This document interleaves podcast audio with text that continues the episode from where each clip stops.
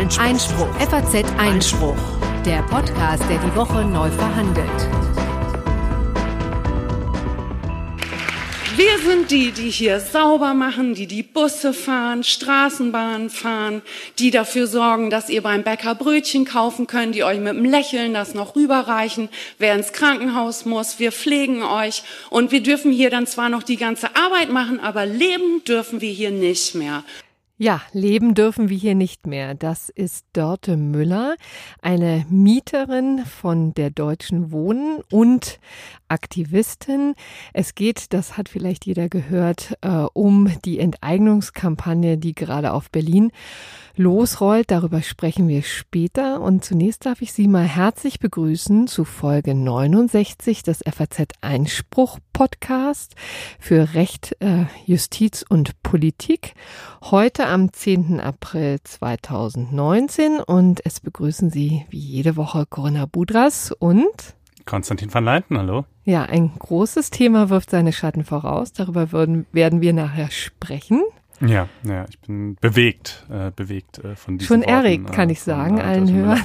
Ja, ja, ja, das ist, äh, ich habe auch äh, das eine oder andere zu vermelden. Also damit wird es auch tatsächlich gleich losgehen mit der Enteignungsdebatte. Wir hatten äh, sie zwar schon mal vor einigen Folgen, aber so leicht wird man sie nicht los. Äh, Im Gegenteil, äh, das Volksbegehren äh, ist jetzt gestartet und hat innerhalb weniger Tage schon mal die erste Hürde genommen, was die Unterzeichnerzahl angeht. Und das gibt uns Gelegenheit, das gleich als erstes Thema nochmal äh, gründlich aufzubohren und äh, unter diversen Aspekten, würde ich sagen, äh, zu betrachten. Ja, und ich kann schon mal versprechen, dass wir Baurecht at its best machen werden. Okay. Ja, wirklich. Also extrem examensrelevant, glaube ich, prüfungsrelevant, aber auch sehr praxisrelevant. Also eigentlich ähm, schöner geht's nicht. Okay.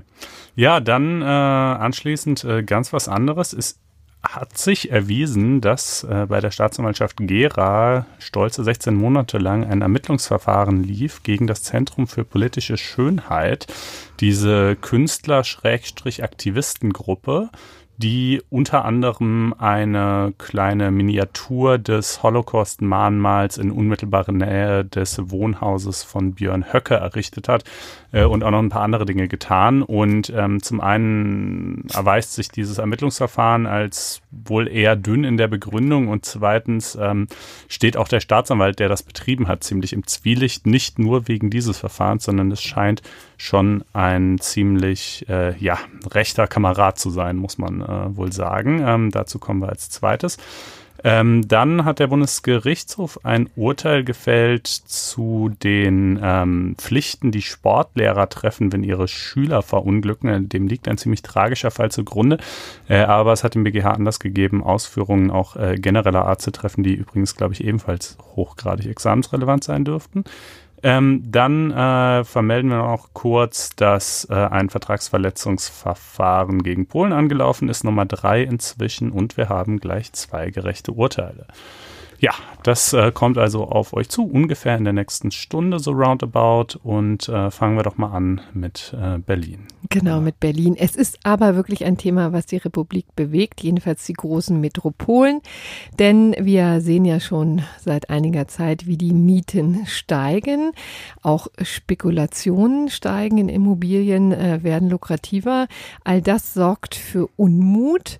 Und äh, deswegen ist auch die Politik natürlich dahinter, die Mieter zu besänftigen, ohne die Vermieter vielleicht zu arg zu beuteln, aber da kommen wir vielleicht nachher noch drauf, hat äh, sich eine ganze Menge Dinge überlegt und ähm, die auf die Spitze treibt es jetzt tatsächlich Berlin. Da ist die Wohnungsnot ja bekanntermaßen ganz besonders groß, ähm, weil auch die erstaunlich wenig Eigentum da vorhanden ist. Also ich glaube nur 15 Prozent der Leute, die da wohnen, sind äh, haben tatsächlich Wohneigentum. Der Rest sind Mieter und tatsächlich ähm, hat Berlin ziemlich lange geschlafen, hat auch lange Zeit nicht geglaubt, dass es so boomen würde und jetzt haben wir den Salat. Also es geht tatsächlich darum, dass wirklich etliche Wohnungen zu wenig sind. Ich glaube 200.000 ist immer im Gespräch und jetzt hat sich eine kleine Truppe gefunden, die nennt sich Deutsche Wohnen und Co. enteignen, die eben dieses Volksbegehren ja vorantreiben möchte. Mhm.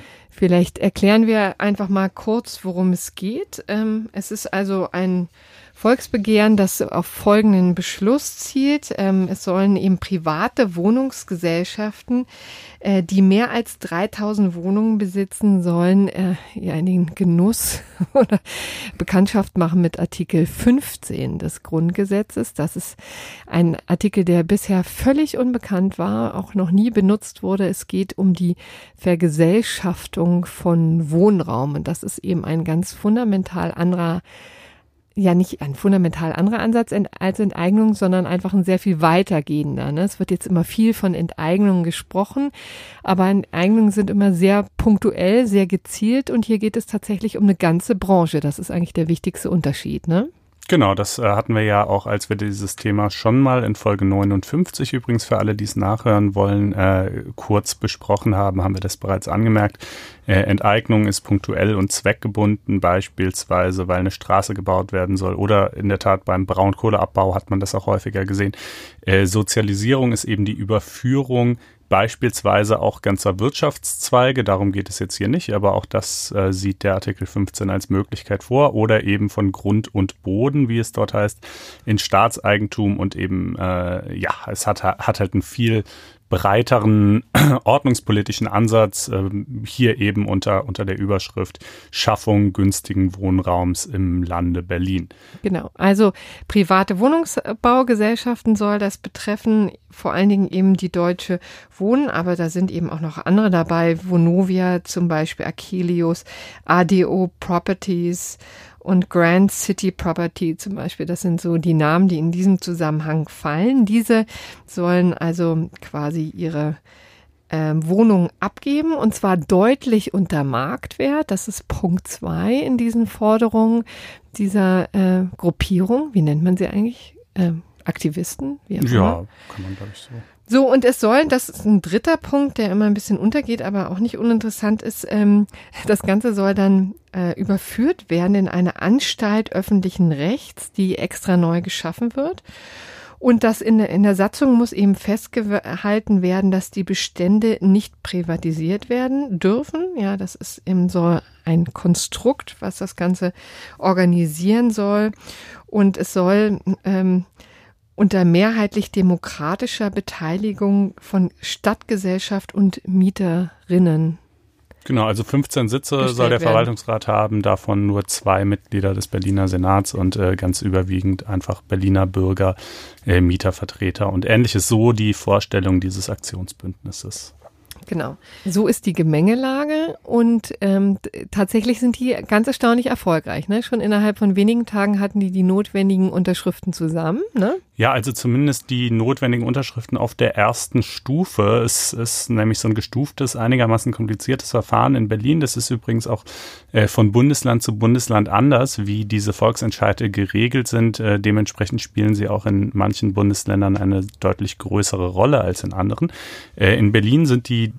also sozusagen die, der Bereich dessen, was man prinzipiell mit einem Volksentscheid äh, regeln kann, relativ weit gefasst. Äh, und äh, im ersten Schritt äh, musste dieses Aktionsbündnis 20.000 Unterschriften zusammenbringen. Das haben sie bereits geschafft. Gut, ob die alle, alle gültig sind und so, das wird natürlich noch geprüft werden, aber gehen wir mal davon aus, äh, dass sie durchaus 20.000 gültige Unterschriften zusammenbringen. Äh, dann muss sich zunächst mal das Abgeordnetenausnahme mit beschäftigen, ähm, muss beispielsweise auch prüfen, ob dieses Volksbegehren auf ein zulässiges äh, Ziel gerichtet ist. Also wenn das äh, Volksbegehren auf äh, ein Ziel äh, zielen würde, das ähm, verfassungswidrig wäre, dann mhm. ähm, bräuchte man es auch nicht äh, sozusagen in die nächste Stufe zu überführen, ähm, so, weil es dann letztlich sowieso nie Realität werden könnte. Ähm, oder auch, es muss nicht mal unbedingt verfassungswidrig sein, es könnte auch auf etwas gerichtet sein, was zum Beispiel einfach in die Gesetzgebungskompetenz des Bundes fällt, was also mhm. schon geregelt werden dürfte, aber halt nicht durch das Land Berlin. Auch dann wäre es nicht zulässig. Ähm, hier aber, und das können wir vielleicht an der Stelle schon mal kurz erwähnen und dann nachher nochmal länger drauf eingehen, hat der Senat äh, schon drei Gutachten einholen lassen, die alle drei zu dem Ergebnis kommen. Ja, also mit etlichen Vorbehalten zwar, aber prinzipiell äh, wäre es wohl äh, im Rahmen der deutschen Verfassung möglich, äh, tatsächlich diese Wohngesellschaften zu enteignen. Ja, und tatsächlich hätten wir es ja ansonsten, ich weiß nicht, hätten wir es dann zu tun mit verfassungswidrigem Verfassungsrecht? Äh, wieso das? Also, In Sachen Artikel 14? 15? 15 meinst du? Nö, nö, der, andernfalls wäre das Ergebnis halt, das sei hier kein legitimer Anwendungsfall von Artikel äh, 15, aber die drei Gutachter sagen halt doch, das kann ja. man prinzipiell erstmal darunter fassen. Ähm, gut, also was passiert nun als nächstes? Äh, jetzt ähm, vergehen vermutlich äh, bis zu vier Monate. Äh, dann wird das eigentliche Volksbegehren vor, durchgeführt. Also das hier mit den 20.000 äh, Stimmen, das ist äh, quasi erstmal so eine, so eine erste Hürde, die man nehmen muss. Dann im zweiten Schritt. Moment, darf ich nochmal dazwischenhauen? Ja. Ähm, also, aber die Politik, der Senat muss jetzt schon entscheiden in dieser in dieser ja, Stufe. Die müssen das jetzt erstmal prüfen, wie gesagt, okay. auf, die, auf die Vereinbarkeit mit äh, höherem Recht, auf das sozusagen ja. zulässige Ziel ähm, und eben gucken, ob die Unterschriften gültig sind und so weiter. Und dann geht's jetzt erstmal in Stufe 2. Auf Stufe 2 ähm, braucht das Volksbegehren dann sieben Prozent der in Berlin Stimmberechtigten. Das sind aktuell ungefähr 170.000 Menschen, ähm, die da unterschreiben müssten. Dann, wenn auch das passiert, ähm, hat der Senat nochmal eine Frist von vier Monaten. Äh, innerhalb dieser vier Monate kann er zwei Dinge tun, er, oder ja, also mal mindestens zwei Dinge tun. Er kann entweder äh, das Volksbegehren annehmen und einfach umsetzen.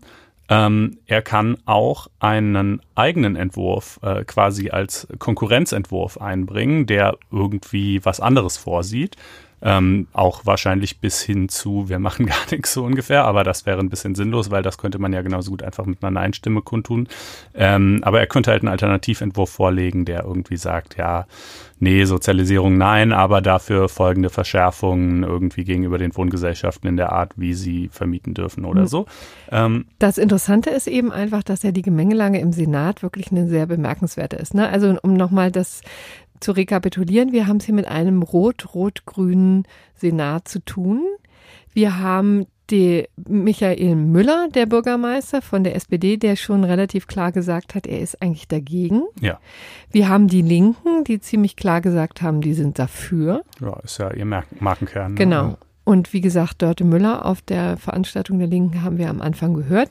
Und bei den Grünen da bin ich mir echt gesagt nicht sicher, wie die sich positioniert haben. Naja, also Robert Habeck, äh, der ja nun natürlich nicht äh, sozusagen als Landespolitiker sich hervortut, aber eben als äh, Parteichef hat gesagt, äh, ja, notfalls könne man sich sowas auch vorstellen, ja. Und ähm, die Grünen in Berlin ähm, machen, glaub, also geben auch Anzeichen, das möglicherweise mitzugehen, aber ich weiß auch nicht ganz genau, wie da hm. die Lage im Senat ist bei denen. Aber ähm, jedenfalls eine ziemliche Pattstellung, ne? Also einer, der klar gesagt hat, nein. Mhm. Diverse, die klar gesagt haben, ja. Also Und wie die Stimmungslage in der SPD ist, also ja, ja der, der SPD-Bürgermeister sagt nein, aber ähm, was, was sozusagen die SPD-Abgeordneten sagen, das ist auch noch nicht so völlig ausgemacht. Ne? Mhm. Also muss man mal gucken. Ähm, so, und diese Gemengelage, die politische, darauf wollte ich vorhin hinaus, kann entweder jetzt schon sozusagen reinhauen, indem die eben einfach prüfen und sagen, nee, verfolgen wir nicht weiter. Oder eben nach dem zweiten Schritt, wenn die ähm, diese zweite Hürde genommen ist und sie dann überlegen, ob sie sich das quasi zu eigen machen. Ne? Ja, also ob sie es sich zu eigen machen oder ob sie einen Alternativentwurf vorlegen und gegebenenfalls wie der aussieht. Ähm, und wenn also, dann kommt nämlich zu guter Letzt die dritte Hürde und das ist auch die sicherlich am schwersten zu nehmende. Ähm, da würde das Ganze dann tatsächlich nochmal zur Abstimmung gestellt. Äh, und da braucht man eben über 50 Prozent der abgegebenen Stimmen, zugleich aber auch mindestens 25 Prozent der Stimmberechtigten. Äh, und mindestens 25 Prozent der Stimmberechtigten, das sind ungefähr 613.000 Menschen. Ähm, äh, also so viele müssten mal mindestens mit Ja stimmen. Wenn jetzt aber natürlich die Wahlbeteiligung bei 100 Prozent liegen sollte, zum Beispiel bei 2,4 Millionen Wahlberechtigten, dann bräuchte man eben 1,2 fünf Millionen Ja-Stimmen oder so. Würde also ein bisschen darauf ankommen, wie viele Leute letztlich auch daran teilnehmen. Solche Volksbegehren können auch mit ähm, Landtagswahlen zum Beispiel zusammengelegt werden, wenn es sich halt terminlich anbietet. Dann fällt die Wahlbeteiligung natürlich regelmäßig deutlich höher aus, als wenn es nur das Volksbegehren als solches mhm. ist. Ähm, ja, und wenn dann also tatsächlich auch in diesem dritten Schritt äh, eben dieses 25-50 Prozent Quorum genommen würde, dann äh, müsste das Ganze als Gesetz verabschiedet werden. Ähm, Und dann, ja gut, kommt noch in Berlin so ein bisschen hinzu, anders übrigens als in Hamburg, da gibt es so einen Schutzmechanismus dagegen, in Berlin nicht, äh, dass, die, dass die Berliner Bürger nicht davor gefeit sind, dass der Senat dann einen Monat später sagt, jo, und jetzt erlassen wir ein Änderungsgesetz, was das wieder rückgängig macht. Ach so. Ähm, ja, also ich meine, das hast du natürlich eigentlich im Senat allgemein auch, ne? wenn sich Mehrheiten ändern, die nächste, die, ähm, der nächste Senat nach Wahlen kann natürlich durchaus auch Dinge wieder rückgängig Kiefe machen. schwarz sein Äh, zum Beispiel, wenn jetzt alle quasi ein einen Ruck nach rechts vor, vornehmen, die Berliner, und dann doch Genau, wenn halt also schwarz wählen. äh, ja, eine, Wo- einen Monat später wird es jetzt nicht passieren, aber klar, nach der nächsten Wahl oder so könnte sowas auch passieren. Aber gut, das ist wirklich noch weit entfernte Zukunftsmusik. Ähm, und man wird sowas, also äh, rechtlich ist das möglich, aber wenn ein Volksbegehren tatsächlich eine derartige Mehrheit äh, mobilisiert hat, dann wird der Senat auch nicht hingehen und sagen, ja gut, jetzt, jetzt verabschieden wir das Gesetz, weil wir müssen und dann äh, und anschließend äh, verabschieden wir ein neues, ein Änderungsgesetz, was es quasi Mhm. wieder äh, rückgängig macht. Also das, glaube ich, würde eher nicht passieren. Äh, aber es ist natürlich sehr, sehr fraglich, ob es überhaupt erstmal so weit kommen wird. Ne? Ja. Wobei, ehrlich gesagt, der Grund, warum wir es jetzt hier nochmal aufgenommen haben, ist meiner Ansicht nach wirklich ja auch so eine Art von Salonfähigkeit, die dieses Thema jetzt hier ergriffen hat. Erstaunlich. Also wir haben es damals ehrlicherweise ein bisschen unter dem Orchideenfaktor diskutiert, weil Ja. es natürlich ein bisschen bizarr ist und auch durchaus ja nicht uninteressant, ne? kann man mal drüber reden. Aber jetzt äh, sind doch wirklich ganz erstaunliche Befürworter zu hören dazu und deswegen Ja, also in, äh, einfach in der Berliner Bürgerschaft, ne, wie gesagt, äh, du hast es ja, glaube ich, damals mit den Worten armer, aber bockig äh, umschrieben, das trifft äh, irgendwie auch ganz gut. Äh, In keiner anderen deutschen Großstadt wäre sowas denkbar, glaube ich, was ein bisschen ironisch ist, denn unter den deutschen Großstädten ist das Mietniveau in Berlin so ziemlich am niedrigsten. Also es ist keineswegs so, dass, äh, dass die Mietpreise in Berlin am höchsten wären. Stadt, Stuttgart, Frankfurt, Köln, Düsseldorf, Hamburg, alle erheblich teurer, München sowieso. Ähm, äh, aber äh, Berlin äh, tickt halt einfach so ein bisschen äh, nach anderen Regeln und äh, hat in manchen Dingen so eine etwas andere äh, Mentalität. Und ja, offensichtlich hat das da erstmal gereicht. Es ist natürlich einfach, es ist Populismus, Linkspopulismus reinsten Wassers, dieses, dieser Vorschlag. Und klar, das kommt natürlich bei den Leuten, kommt die Vorstellung gut an. Und nehmen wir halt den, also auch die sozusagen die, die Fronten, die jetzt hier aufgemacht werden, die Finanzhaie, die Miethaie, ähm, äh, sind, sind ja in ihrer Trivialität äh, nicht mehr zu überbieten eigentlich. Ne? Das ist halt sozusagen äh, Trumpsche Politik auf links gedreht. Ja, aber da würde ich Ähm, zum Beispiel wirklich mal ein ähm, haken, weil wenn es nur das wäre, ehrlich gesagt, hätten die nicht ansatzweise diesen Erfolg. Man muss es eben einfach wirklich sagen, dass sie ähm, das Glück haben, dass das auf so fruchtbaren Boden fällt. Es gibt ja inzwischen kaum eine Party oder auch Diskussionsveranstaltung, wo nicht das Thema Mieten tatsächlich sehr brenzlig, sehr kontrovers diskutiert wird. Nee, übrigens kontrovers nicht, sondern einfach äh, in dem Sinne, dass überall ähm, ähnliche Geschichten erzählt werden. Also fast jeder hat eben eine Geschichte zu erzählen, entweder von steigenden Mieten, bei gleichzeitigen sozusagen Verrottung der Wohnung. Das ist ja übrigens auch das, was äh, Dorte Müller ähm, da angeführt hat, die Aktivistin, die im Grunde genommen geschildert hat, wie sie Jahr für Jahr von den Deutschen Wohnen eine äh, Mieterhöhung bekommt und auf der anderen Seite quasi ihre Wohnung, ähm, sie wohnt noch im äh, Kachel mit Kachelofen und äh, und in, also kaum hergemacht ist, ja, also tatsächlich sanierungsbedürftig ist. Und äh, das fällt natürlich auf total fruchtbaren Boden. Man hat auf der anderen Seite natürlich diesen spekulativen Leerstand, der jetzt wahrscheinlich nicht grassiert, aber der da ist und der immer mal wieder äh, für Gesprächsstoff sorgt. Und da hat man tatsächlich an allen Ecken und Enden ja Veränderungen, Diskussionsbedarf, ja, und der tut dann sein Übriges. Ja, mein Gott, also ich war ehrlich gesagt, dass es nun auf jeder Party so wäre, weiß ich gar nicht. Als ich vor zwei Jahren nach Frankfurt gezogen bin, hieß es auch, der Mietmarkt sei so furchtbar. Ich habe es vollkommen unproblematisch gefunden, hier eine Wohnung zu finden. Ich habe auch keine dieser berüchtigten äh, Wohnungsbesichtigungen, wo irgendwie 50 oder mehr Interessenten gewesen wären, erlebt, nicht ansatzweise. Ich habe ja Ähm, gestern gerade haben wir diskutiert, ähm, einer hat erzählt von 3000. Bewerbung für eine Wohnung hier in Frankfurt. Ja, gut, aber das ist halt nicht im entferntesten repräsentativ. Klar, wenn ich jetzt natürlich irgendwie ein 120 Quadratmeter Penthouse äh, für 50 Euro im Monat reinstelle, dann kriege ich auch 3000 Bewerbungen, aber nicht bei irgendwie halbwegs normalen Preisen. Aber anyway, wie dem auch sei, also jedenfalls äh, in Berlin spielt das Ganze momentan mal eine Riesenrolle. Ähm, und ja, wie nähern wir uns der Sache vielleicht jetzt erstmal juristisch? Oder, genau, äh, unbedingt. Wir wollen ja hören, was in diesen äh, Gutachten drin steht. Mhm. Ja, es gibt, äh, wie, wie, eben schon gesagt, drei Gutachten. Alle drei Gutachter weisen äh, darauf hin, dass der Artikel 15 noch nie angewandt wurde, es dementsprechend auch keine Rechtsprechung dazu gibt und deshalb auch ihre Einschätzung nur letztlich nur spekulativ sein kann und man natürlich nicht wirklich wisse, was das Bundesverfassungsgericht entscheiden würde, wenn es denn mal äh, am Ende irgendwann da landen sollte. Weiß ähm, man denn eigentlich, warum der Artikel 15 jemals seinen Weg in das Grundgesetz gefunden hat?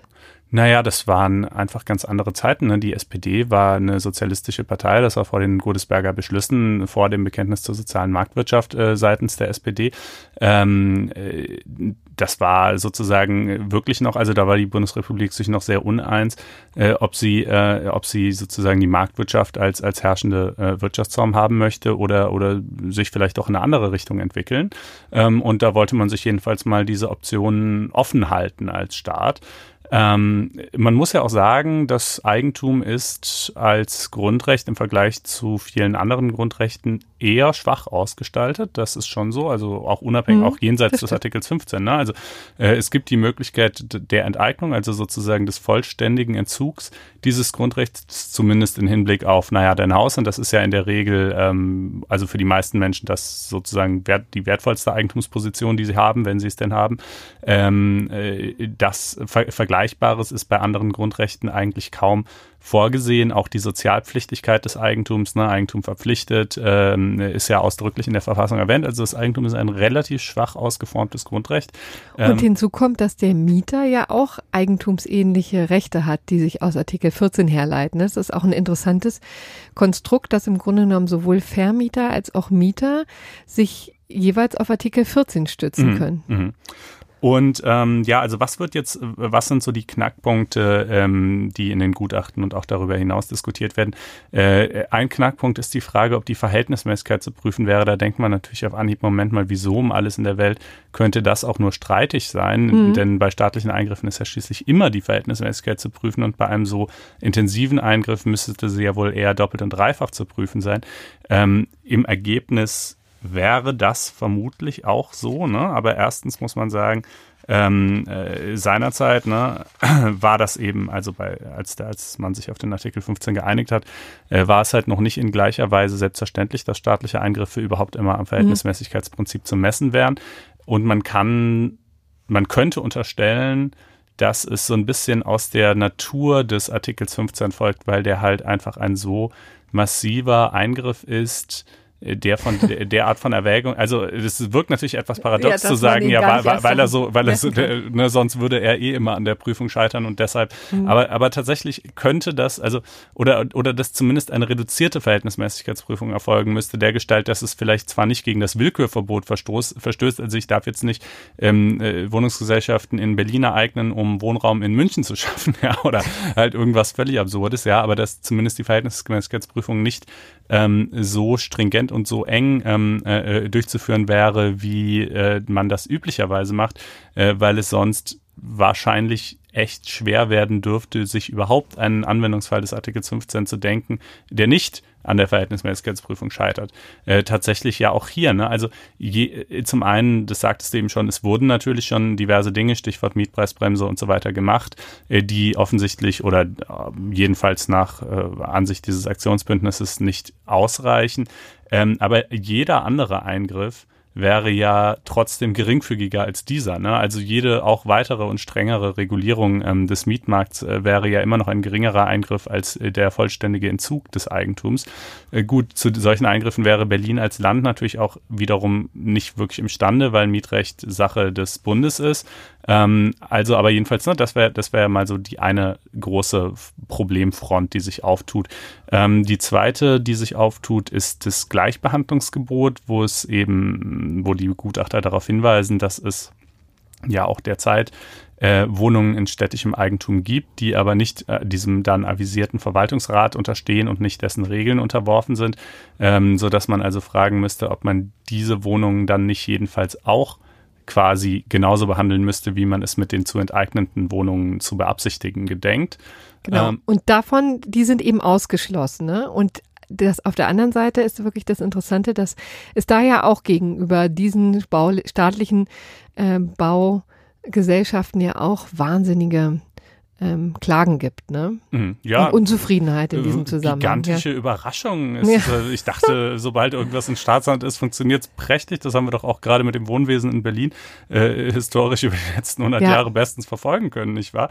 Ähm, äh, und, das ähm, ist politisch in der Tat eine total interessante Aspekt, ne? dass das hier offensichtlich überhaupt gar keine Rolle spielt bei den Überlegungen, die diese Initiative anstellt. Ne? Dass ähm, das ein bisschen absurd ist, dass, obwohl ehrlich gesagt, ich glaube, sie wollen es nicht dem Staat Staat übergeben, sondern basisdemokratisch, ne? sondern der Stadt, also den Bürgern als solche. Das ist genau, so ein bisschen der Staat darf nur die Verluste, äh, die muss er natürlich tragen, also die Kosten im Allgemeinen und gegebenenfalls die Verluste. Ähm, aber äh, die, ja, die, also die Verwaltung soll eben, haben wir ja eingangs gesagt, über diesen Verwaltungsrat mit 15 Sitzen erfolgen, wo tatsächlich überwiegend irgendwie Mieter äh, und ähnliches drin vertreten sind. Aber äh, ich meine, der alleine reicht ja auch nicht aus. Also das Management von äh, 200.000 äh, Wohnungen ist halt echt eine Herkulesaufgabe. Ne? Das stemmt man ja nicht mit, mit einem Verwaltungsrat aus 15 Leuten, sondern da gehört ja ein beträchtlicher Unterbau dazu.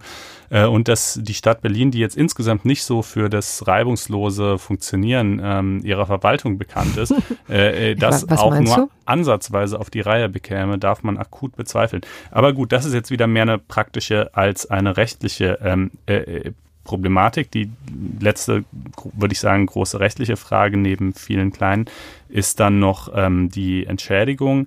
Der Artikel 15 verweist, äh, was die Entschädigung äh, betrifft, auf den Artikel 14. Äh, und beim Artikel 14, also der Enteignung, ist anerkannt nach der Rechtsprechung des Bundesverfassungsgerichts, dass der Marktwert dessen, was da enteignet wird, zwar natürlich erstmal sozusagen den rechnerischen Ausgangspunkt darstellt, von an die, quasi mal so der, die erste Orientierungsmarke, aber dass die äh, Entschädigung äh, im Endeffekt nicht zwingend dem Marktwert entsprechen muss, sondern insbesondere auch darunter liegen kann. Ja, und ähm, zwar weit drunter liegen kann, so fordern es jedenfalls, wie gesagt, die Initiatoren. Die sind übrigens auch der Meinung, ich weiß nicht, ob sie da umgeschwenkt sind, aber um mal auf die Zahlen tatsächlich zu kommen, die Initiatoren wurden mal genannt, ähm, ähm, das irgendwie hatten jedenfalls mal neun bis zehn Milliarden Euro Gesamtkaufsumme mhm. ins Feld geführt, sagen aber tatsächlich wird's den Staat, also oder sagen wir so den Senat keinen Cent kosten, weil sich ja alles refinanziert über die Mieten übrigens, die dann reinkommen. Ja, über die sensationell niedrigen Mieten wird sich das ja. hervorragend refinanzieren, zweifellos. Ja, die, die, also die rechnen folgendermaßen, die äh, gucken sich ähm, ein Durchschnittseinkommen an. Ich weiß nicht, ob es wirklich das Durchschnittseinkommen sämtlicher Berliner ist oder ob es bereits das Durchschnittseinkommen sozusagen in den niedrigeren Einkommensklassen ist, die ja gerade begünstigt werden sollen durch dieses ganze Projekt. Sagen dann, naja, so üblicherweise rechnet man, dass man möglichst von seinem Einkommen, von seinem Nettoeinkommen maximal 30 Prozent für die Miete ausgeben sollte, um halt so insgesamt mhm. ganz gut über die Runden zu kommen. Ähm, äh, veranschlagen das also einfach als quasi, als nicht, nicht als Realität, wie wir sie haben, sondern als, als äh, Utopie, wie, wie wir sie gern hätten. Und auf Basis also dieser. Also ist ja so, wie es früher mal war, tatsächlich. Also ich meine, das ja, ist eine alte ja, Daumenregel, ja, ne? Ja, ja, ja, genau und, äh, und sagen, okay, und wenn das jetzt im Hinblick auf diese Wohnungen so wäre, dann ähm, wären die viel weniger wert, als sie sind, weil dann würden sie ja viel weniger Miete einspielen und so weiter. Und so ungefähr kommen sie halt auf diese äh, irgendwas zwischen 8 und 10 Milliarden, meine ich, würden sie sagen. Der Senat hat halt seine eigene Schätzung aufgemacht und äh, kommt dabei auf irgendwie gute 30 Milliarden, äh, was dann so der gesamte Jahreshaushalt des Landes Berlin wäre. Ähm, wo die Realität tatsächlich liegen, liegen würde, auch das müssten natürlich die Gerichte entscheiden. Ähm, wie gesagt, Abschläge sind halt möglich, ne? Mhm. Und man fragt sich ja so ein bisschen, warum überhaupt? Ne? Also eigentlich wirkt es ja erstmal manifest ungerecht. Der Staat kommt hin, nimmt dir dein Eigentum weg, was ja schon an und für sich selbst bei Entschädigung in voller Höhe des Marktwertes immer noch oftmals schmerzlich wäre. Vielleicht will ich ja gar nicht, dass mein, also auch bei voller Entschädigung möchte ich mein Haus vielleicht einfach lieber behalten, ja. Aber warum, ähm, äh, warum darf er drunter gehen? Naja, ähm, unter verschiedenen, das kommt dann eben sehr immer auf den Zweck an, der damit verfolgt wird. Ähm, äh, hier heißt es jetzt in einem der Gutachten, es ließe sich in dem äh, Zusammenhang argumentieren, dass die Differenz zwischen der Marktmiete und der Mietspiegelmiete nicht äquivalent eigener Leistungen der Wohnungsunternehmen ist. Also die Tatsache, dass sie quasi ja. momentan besonders äh, viel Miete einstreichen, ähm, äh, nicht, nicht auf ihre Leistung zurückgeht, sondern auf andere Faktoren, nämlich die Wohnraumsituation ähm, und dass die, äh, die sie selber gerade mitgeschaffen hätten, angeblich, was übrigens Quatsch ist. Äh, dazu auch nochmal so gleich. Zusätzlich wäre zu erwägen, ob die Attraktivität Berlins als Wohnort, der erhebliche Zuzug könnte einen Treiber in Bezug Bezug auf die Mieten bilden, eher das Ergebnis staatlicher und gesellschaftlicher Leistungen ist. Äh, anerkanntermaßen sind staatsverursachte Wertsteigerungen nach Maßgabe des verfassungsrechtlich gebotenen Interessensausgleichs entschädigungsrechtlich nicht oder nicht voll zu kompensieren. Was wäre das zum Beispiel? Äh, naja, die Idee, dass man sagt, ähm, die äh, Berliner Politik oder auch äh, Berliner Bürgerschaft, wie auch immer, äh, hat Berlin zu einem so attraktiven Ort gemacht, wie er ist. Durch ähm, BVG und Museen. Durch BVG und Museen und was auch immer. Ähm, und äh, deshalb wollen, will halt alle Welt irgendwie hier hinziehen. Und äh, das steigert den Wert äh, dieser Wohnungen gegenüber dem Wert, den sie halt irgendwie vor zehn Jahren oder 20 Jahren mal hatten. Und diese Wertsteigerung, äh, die sich dann in höheren Mieten widerspiegelt, die geht aber nicht auf die Leistung des, äh, der Deutschen Wohnen oder von Vonovia oder wem auch immer zurück, äh, sondern eben auf den Staat und die Gesellschaft. Und deshalb muss diese Wertsteigerung auch nicht voll kompensiert werden. Ich finde das zwar eine absolut hanebüchene Argumentation, aber das, solche Argumentationen werden halt aufgemacht. Und es ist eben beim Artikel 14, wo ich es auch skandalös finde, ähm, anerkannt, dass die, äh, dass die Entschädigung auch unter dem Marktwert liegen kann. Ähm, aber ja, wie weit drunter, das ist natürlich sehr die Frage. Also die acht bis zehn Milliarden, die hier genannt werden, halte ich für absolut utopisch. Die Rechnung geht dann ja noch so weiter, dass sie sagen, ja, dann würde Berlin halt so einen Kredit über so zwei, drei Milliarden aufnehmen und äh, den Rest äh, würden sie dann eben aus den Mieteinnahmen äh, abstottern an, an die enteigneten äh, Wohngesellschaften. Ähm, ja, so ist eben die Rechnung, die diese Initiative aufmacht. Ja.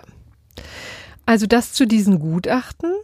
Ja. Du hattest eben noch angekündigt, du wolltest so, etwas sagen ja, also zu den die, Wohnungsbaugesellschaften. Ja, es, ist, es gibt halt irgendwie vieles zu sagen. Ne? Die Wohnungsbaugesellschaften sagen, sie selbst würden in Berlin inzwischen recht wenig bauen, weil einfach Bauvorhaben in Berlin äh, an der Grenze, also vielleicht nicht unrealisierbar, aber extrem. Ein Pain in the ass. Ja, tatsächlich extrem äh, schwergängig sein. Ähm, es gibt dann ja immer Beteiligungsrechte von natürlich irgendwie Anwohnern einerseits. Die Baubehörde muss mitspielen. Es müssen tausend äh, verschiedene Dinge äh, beachtet werden. Und da würden sich halt die Berliner Behörden oftmals sehr stark querstellen, äh, was es einfach ungemein erschweren würde, in Berlin zu bauen. Na, und die Anwohner. Und ne? die Anwohner, Stichwort übrigens, und auch dazu hat es ja ein Volksbegehren gegeben, 2014, Stichwort Tempelhofer Feld. Ne? Wer es vielleicht kennt, es war früher mal ein Flughafen, jetzt ähm, ja, liegt es so brach, beziehungsweise ist es so ein hippes Naherholungsgebiet geworden, mitten in Berlin. Ähm, eben ein, ein, ja, man sieht da noch so die Landebahnen und, und dazwischen ähm, wächst das Grün und es gibt da so Urban Gardening Siedlungen mhm. und äh, irgendwelche Hipster, die dann da Kiteboarden gehen und, und verschiedene andere nette Dinge. Also das ist eigentlich so in bester Berliner Wohnlage ungefähr gelegen. Riesenareal ähm, das natürlich, wenn man es halt mal irgendwie bebauen würde, erheblich ähm, zum, zur Linderung zumindest äh, des Wohnungsproblems beitragen würde. Ähm, kann aber nicht passieren, weil es ein erfolgreiches, Volksbegehren äh, genau gegen dieses Ansinnen des Senats gegeben hat. Ähm, also es ist halt äh, großenteils auch ein äh, selbst äh, verursachtes Elend, in dem sich die Berliner da befinden. Ja, und tatsächlich bis 2030 müssten 200.000 Wohnungen neu geschaffen werden. Ne? Und ähm, das wird ein Kraftakt wenn ja. man da jemals hinkommt. Ja, das ist ja eben der Wahnsinn. Ne? Durch diese ganze Initiative äh, wird ja keine einzige neue Wohnung geschaffen. Nee. Ne? Also äh, es würde einfach nur der Eigentümer wechseln. Ähm, äh, die Mieter, die da drin sind, es, es geht ja noch weiter. Da sind ja schließlich, sind ja auch Leute drin in den Wohnungen und zwar offenbar so muss man mutmaßen, eher besser verdienende, also jedenfalls Leute, die gut genug verdienen, um sich diese Wohnungen eben leisten zu können, denn sonst würden sie ja nicht drin wohnen. Ähm, die werden natürlich den Teufel tun, auszuziehen, wenn, äh, äh wenn diese Wohnungen. Naja, das ist ja der Fall, von dem ich sprach. Ne? Das sind jetzt quasi äh, jährliche Mietsteigerungen, die halt tatsächlich dazu führen, wenn du einen sehr niedrigen Ausgangspunkt hast, dass sich das ganz schnell eine Mietsteigerung von ähm, 60, 70, 80 Prozent hast, ne, innerhalb von wenigen Jahren. Naja, äh, nee, also von 60, 70, 80 Prozent jetzt äh, wahrscheinlich eher nicht, aber, aber ja, ist, die Mieten ja. steigen schon drastisch in Berlin. Klar, also da, man würde die Leute, die da drin wohnen, davor bewahren, dass sie in den nächsten Jahren durch Mietsteigerungen da genau. rausgedrängt werden. Aber, das ist ein Aspekt zumindest. Aber genau. man würde natürlich nicht Leute, die schon sozusagen sich auch dieses schon nicht haben leisten können, ähm, irgendwie da reinbringen. Ja, also die Leute, die da drin wohnen, das wäre natürlich der Sechser im Lotto, wenn du Mieter von so einer Wohnung bist, ähm, äh, weil du dann halt auf einmal den Staat als Vermieter hättest, der sich über diesen Verwaltungsrat verpflichtet, die Mieten da ausgesprochen niedrig zu halten. Ähm, die Initiatoren hoffen, dass sich das dann auch über den Mietspiegel, also in den Mietspiegel fließen ja immer sozusagen Wohnungen in einem bestimmten Gebiet ein. Äh, da wären dann ja auch viele von diesen enteigneten Wohnungen mit drin, die niedrige Mieten fordern, dass das also auch das Gesamtmietniveau wiederum senken würde äh, und äh, sozusagen so Rückkopplungseffekte auch auf die Preise anderer ähm, genau. Wohnungen hätte. Weil die als Ausgangspunkt so, so die Vergleichsmiete ist ja Ausgangspunkt für Mietpreisbremse zum Beispiel. Ne? Genau. Da spielt es dann eine Rolle. Auch da gehen allerdings äh, die Prognosen und äh, eher in die gegenteilige Richtung, dass sie sagen, das würde die Position der anderen Vermieter eher stärken. Ähm, es würde natürlich, äh, also natürlich würde kein Wohninvestor in den nächsten 20 Jahren mehr einen Fuß äh, in, nach Berlin setzen. Also irgendwie, da würde privat wahrscheinlich tatsächlich irgendwie kaum noch was, also zumindest nicht von größeren Gesellschaften gebaut werden, so einzelne Sachen vielleicht schon. Ähm, also es, es, ist jedenfalls, ne, es ist, glaube ich, wirklich einfach ökonomischer Wahnsinn und es, ne, und es lindert halt die Wohnungsnot einfach schlicht und ergreifend nicht. Ne? Schätzungen gehen davon aus, dass die Stadt, wenn sie auf ihrem eigenen, ihr gehörenden Grund und Boden, der natürlich nicht gerade unbedingt mitten in der Innenstadt ist, denn da ist ja schon alles bebaut, bauen, würde sie zu einem Drittel des Preises die gleiche Zahl von Wohnungen schaffen könnte, die sie hier lediglich übernehmen würde. Ähm, also es, äh, ja, ich stehe da echt so ein bisschen sprachlos vor, vor diesem Ansinnen. Ähm, aber äh, ja. Interessant ist eben einfach, dass auch andere Kommunen dazu übergehen, jetzt ähm, Dinge auszugraben, die vielleicht lange verschütt gegangen sind äh, oder äh, jedenfalls äh, nicht lange äh, besprochen wurden, aber doch gleichzeitig vielleicht einen Weg aus der Krise weisen können. Jetzt habe ich den Bogen geschlagen zu Paragraph 176 Baugesetzbuch. Hatte ich tatsächlich nicht jemals äh, mir angeguckt, äh, mhm. also auch nicht wegen des, während des Studiums. Aber das Interessante ist, da gibt es tatsächlich ein ähm, Baugebot, was ich ganz schön fand.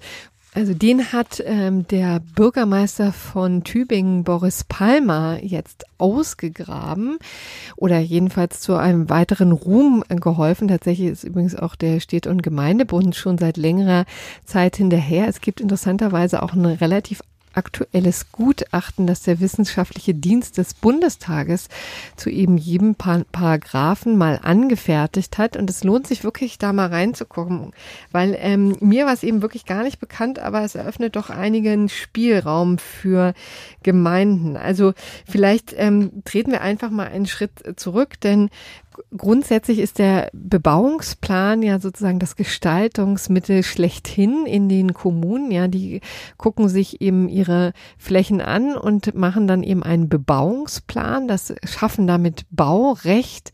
Und ähm, normalerweise ist, verbindet sich damit immer der Grundsatz der Angebotsplanung. Das finde ich irgendwie ganz schön. Ja, also man kann, wenn man eben Eigentümer so eines Grundstückes ist, das dann tatsächlich so nutzen, wie es in diesem Bebauungsplan vorgesehen ist, also als Gewerbegebiet oder eben als Wohngebiet oder so, aber man muss auch nicht. Mhm. So, und davon gibt es eben tatsächlich einige Ausnahmen im Baugesetzbuch, finden sich in Paragraphen 175 bis 179. Da gibt es dann einerseits also das Gebot zur Modernisierung und Instandsetzung, aber auch das Pflanzgebot, was ich ganz schön fand aber eben auch das ähm, Baugebot. Das heißt, die Gemeinde kann durch Verwaltungsakt tatsächlich feststellen, wenn sie in einer ja, misslichen Situation ist, ähm, das kann sie anordnen, dass ein Grundstück bebaut werden muss. Und das scheint, auch das ist offensichtlich ein großes Problem in vielen Regionen, insbesondere in Tübingen. Da gibt es immer die Enkelgrundstücke, kannte ich vorher auch nicht, aber eben eine schöne Formulierung für etwas, also für Grundstücke, die quasi brach liegen und nur darauf warten, dass sie irgendwann mal vererbt werden an, an wen auch immer. Klar, die Idee ist, äh, genau, es gibt so diese Grund- und Bodenspekulanten, ne? die, mhm. die rechnen einfach auf die Wertsteigerung des Grundstücks, sagen sich, ach, den ganzen Stress, das hier zu bebauen, den mache ich mir gar nicht. Äh, das Grundstück als solches gewinnt schon genug an Wert. Ähm, äh, und das ist natürlich äh, katastrophal, weil ja, dann ist da halt einfach eine Brachfläche, die zwar immer mehr wert wird, aber wo halt niemand drauf wohnen kann. Ähm, das ist in der Tat ein Mittel, mit dem man dem entgegenwirken könnte. Wobei natürlich, also das soll es in Berlin auch geben, hört man zumindest immer ja. wieder, soll auch ein Problem sein. Ich weiß nicht, wie, also in welchem Ausmaß tatsächlich das das Problem ist und in welchem Ausmaß das Problem vielleicht auch ist, dass äh, zum einen die gerade erwähnte Trägheit und, äh, und ähm, Schwierigkeit im Umgang mit der Berliner Baubehörde, die also vielfach beklagt wird von den Baugesellschaften. Ähm, und ja, Boris Palmer sagt klar, ganz klar, an uns liegt es nicht, sondern an ja, das, denen, das die ist ja jetzt. Tübingen. Genau. Also äh, da, da habe ich überhaupt keine Ahnung, wie die Lage in Tübingen ist, ne? aber das äh, könnte sozusagen auch ein Gesichtspunkt sein. Und ein zweiter Gesichtspunkt, den es da auch noch gibt, ist einfach aktuell auch die Schwierigkeit, ein Bauunternehmen zu finden. Ne? Also die haben nun wirklich eine blendende Auftragslage wie äh, kaum jemand zweites auf Erden. also äh, dieser Branche äh, geht es prächtig und das ist, also es hört sich vielleicht erst so ein bisschen vorgeschoben an, aber ich meine, ich weiß es natürlich nicht aus erster Hand. Ich habe nicht vor, irgendwas zu bauen, äh, aber man liest es jedenfalls immer wieder, dass es wirklich ausgesprochen schwer sei, überhaupt ein Bauunternehmen zu finden, wenn man äh, Bauherr sein sein will und auch einen Architekten, äh, weil die einfach dermaßen ausgelastet sind.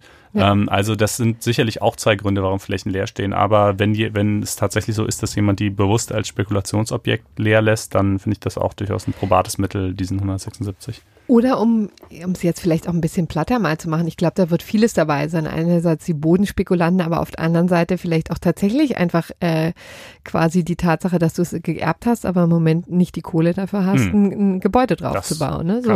Und dann kann im Grunde genommen die Gemeinde kommen, äh, Verwaltungsakt ganz einfach und dann äh, verhängen, hm. erlassen. Und ähm, das Ganze hat natürlich ein paar Voraussetzungen. Es muss so eine städtebauliche Erforderlichkeit vorliegen. Ne? So und das, äh, da reicht übrigens schon die Verbesserung des Ortsbildes. Ne? Das fand ich auch spannend. Also im Grunde genommen, wenn dir das zu ver zerklüftet vorkommt als Gemeinde, ja, dann schon da kannst du dann dazu für sorgen, dass ähm, da gebaut wird, aber auf der anderen Seite ist natürlich dann ganz klar, der dringende Wohnbedarf der Bevölkerung ist natürlich so ein Grund der städtebaulichen mhm. Erforderlichkeit. Das hat übrigens auch das Bundesverwaltungsgericht schon im Jahr 1990 festgestellt.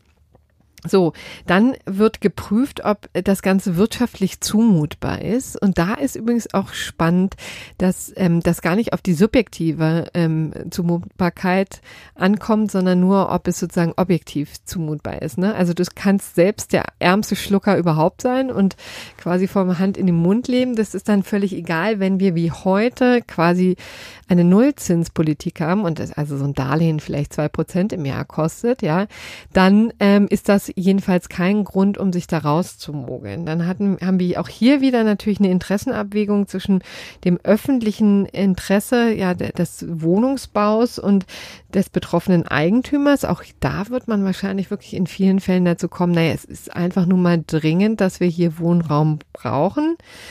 Und damit ist dann sozusagen schon vieles äh, in, in die richtige Richtung mhm. gelaufen, wenn man das jedenfalls aus der Sicht von Boris Palmer so sieht. Ähm, du kannst es ja auch verkaufen, ne, wenn du absolut nicht genau, bauen willst. Genau, das ist der Punkt. Übrigens, das Spannende ist, dass, also übrigens dadurch wird dann auch der Eigentümer überhaupt verpflichtet, eine Baugenehmigung ähm, einzuholen. Ne? Also damit fängt es ja auch mal an. Ähm, du kannst dann auch bei der Durchsetzung ist es spannend, du kannst ein Zwangsgeld androhen und auch festsetzen. Und wenn das nicht reicht, kannst du tatsächlich auch enteignen. Hier ist sie wieder. Ja, mhm. dann natürlich eben wie im herkömmlichen Sinne sehr punktuell. Und es besteht auch die Möglichkeit, wo, also das ist allerdings umstritten, äh, ob es eine Ersatzvornahme durch einen Dritten geben kann. Also tatsächlich, dass okay. die Gemeinde sich jemand aussuchen kann und sagen kann, du bebaust es ja. Naja, also das ist zum Beispiel etwas, was jetzt auch wahrscheinlich durch die Initiative Tübings äh, von vielen Gemeinden jetzt mal überlegt wird, ob man da nicht, es ist ja auch wirklich eine sehr politische Entscheidung, ne? Also du musst natürlich als Politik auch etwas tun, also ein bisschen Aktivität vortäuschen, um es mal deutlich zu sagen, ja, um zu, zu signalisieren, wir ähm, ziehen schon an allen Strippen, die uns äh, hier zur Verfügung, Verfügung stehen. stehen genau. Ja. ja, Also das im Grunde genommen wollten wir hier noch äh, vorführen, mal als Möglichkeit. Ansonsten gibt es neben Mietpreisbremse natürlich noch eine ganz andere äh, Menge Möglichkeiten. Ne? Also wir hatten hier schon ähm, diese Quoten für geförderten Wohnraum, ne? dass dann, dann Wohnungsbaugesellschaften dazu verpflichtet werden, auch einen gewissen Teil an Sozialwohnungen ähm, anzubieten. Dann gibt's Milieuschutzsatzungen ja, und das verbundene ähm, äh, Vorkaufsrecht, das ist ja auch in Berlin ganz en vogue, ne? dass eben die ganz, ganz häufig äh, es ein Vorkaufsrecht der Stadt gibt und in dem Moment, wo jemand verkaufen will, dann muss er sich an die, an den Senat wenden. Jo. Wenn die denn die Kohle davon haben, dafür haben. So. So. Das ja. nun dazu. Ich glaube. Das ist doch ein das, großer Komplex äh, geworden. Ja, allerdings. Ähm, jetzt haben wir fast eine Dreiviertelstunde äh, über Berlin geplaudert, aber Kommen gut, musste sein, offenbar. Dingen?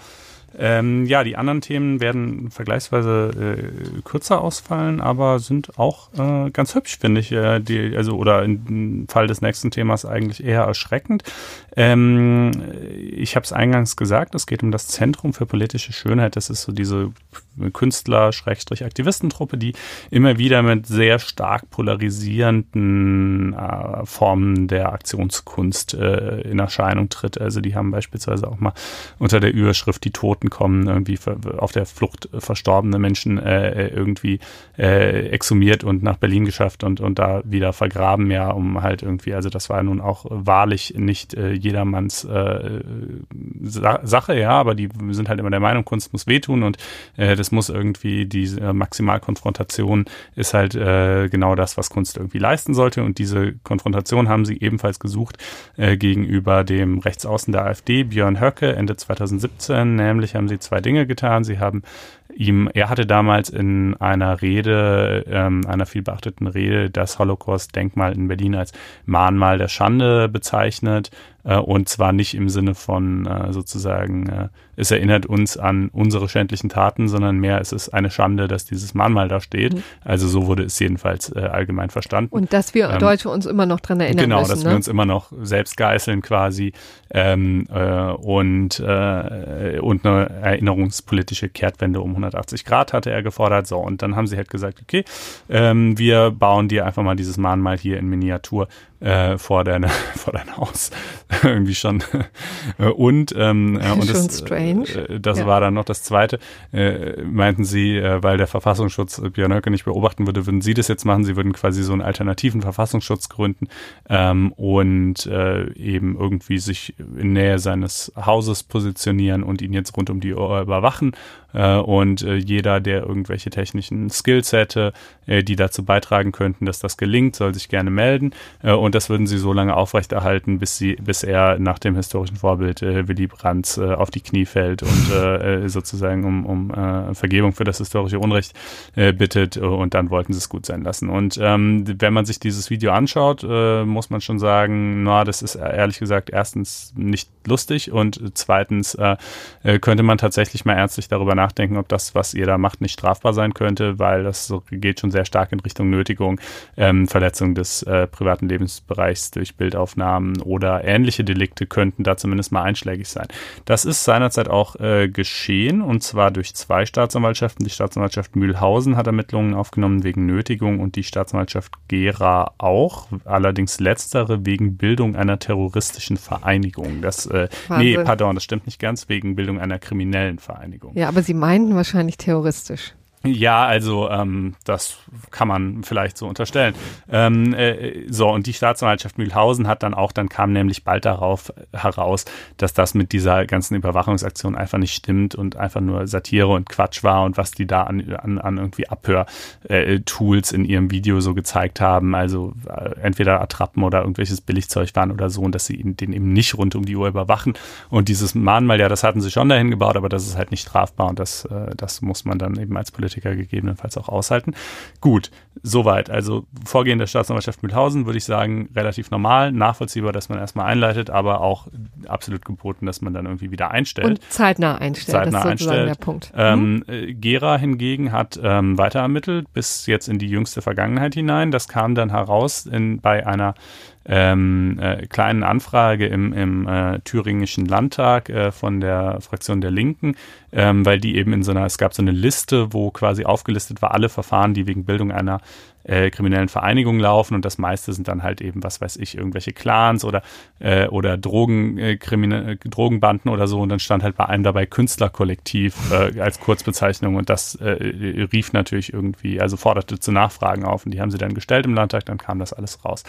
Ähm, und äh, tatsächlich war dieses Ermittlungsverfahren, wusste das niemand, dass sie auch ermitteln oder war es einfach nur in Vergessenheit geraten? Also die Staatsanwaltschaft selbst wusste es natürlich. Ähm, der äh, der äh, Justizminister hat jedenfalls offenbar auch eine Liste dieser Verfahren zu sehen bekommen ähm, und das zunächst mal so hingenommen. Ich meine, der ist ja, die äh, ist ja bekanntlich weisungsbefugt gegenüber der Staatsanwaltschaft. Ne? Anders als gegenüber Richter sind natürlich unabhängig, Staatsanwälte sind es nicht, wobei es nicht gerade zum guten Ton gehört ähm, und auch selten vorkommt, dass jetzt wirklich eine Weisung erteilt wird. Aber ich sag mal, es passiert dann eher so unter der Hand. Mhm. Ähm, aber zumindest mal irgendwie echt mal kritisch nachfragen können, hätte der Justizminister durchaus. Es muss ja auch nicht direkt die Form einer Weisung annehmen, aber wenn du halt als Staatsanwalt irgendwie vom, vom Justizministerium aufgefordert wirst, mal näher zu erklären, äh, was das eigentlich irgendwie auf sich hat mit, mit diesen Ermittlungen, die du da führst. Und es ist ja äh, äh, sozusagen mit Händen zu greifen, der Konflikt, dass, dass hier natürlich auch die, die Kunstfreiheit berührt ist,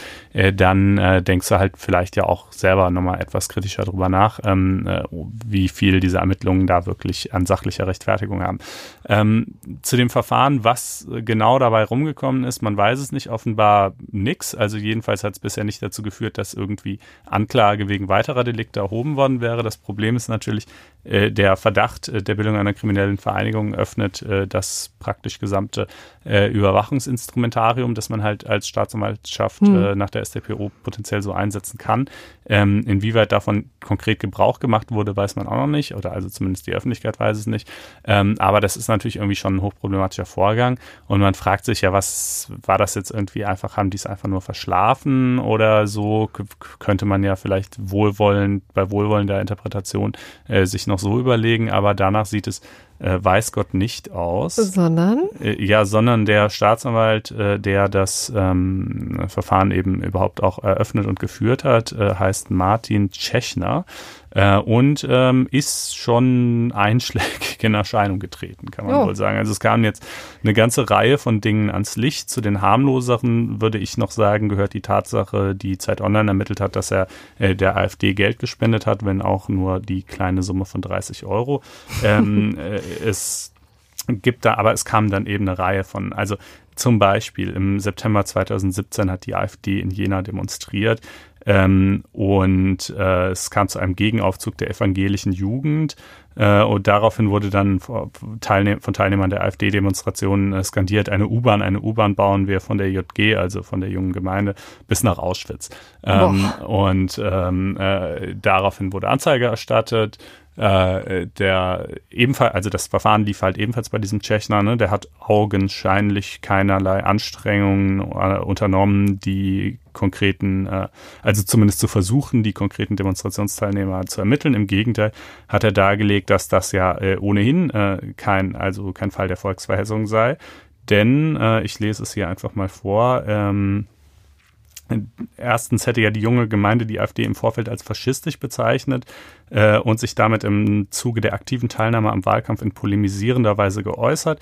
Äh, deshalb hätte die AfD derbe und unter Umständen gerade auch auf diese Zuschreibungen anspielende Äußer Äußerungen äh, eben tätigen dürfen, respektive die JG hätte sie hinnehmen müssen. Also auf Deutsch übersetzt, äh, wenn ich jemand als faschistisch bezeichne, dann ist es okay, wenn er sich anschließend wie ein Faschist mir gegenüber äußert. Da finde ich immer eine etwas äh, fragwürdige Argumentation. Moment, wenn er sich wie ein Naja, also die, die, junge Gemeinde hätte die AfD als faschistisch bezeichnet und äh, dann ähm, müsste sie es hinnehmen, wenn die AfD quasi im Meinungskampf anschließend äh, sich ebenfalls äh, auf polemische Weise der jungen Gemeinde gegenüber äußert. Und zwar auch gerade in einer Weise, die diesen Vorwurf des Faschismus aufgreift.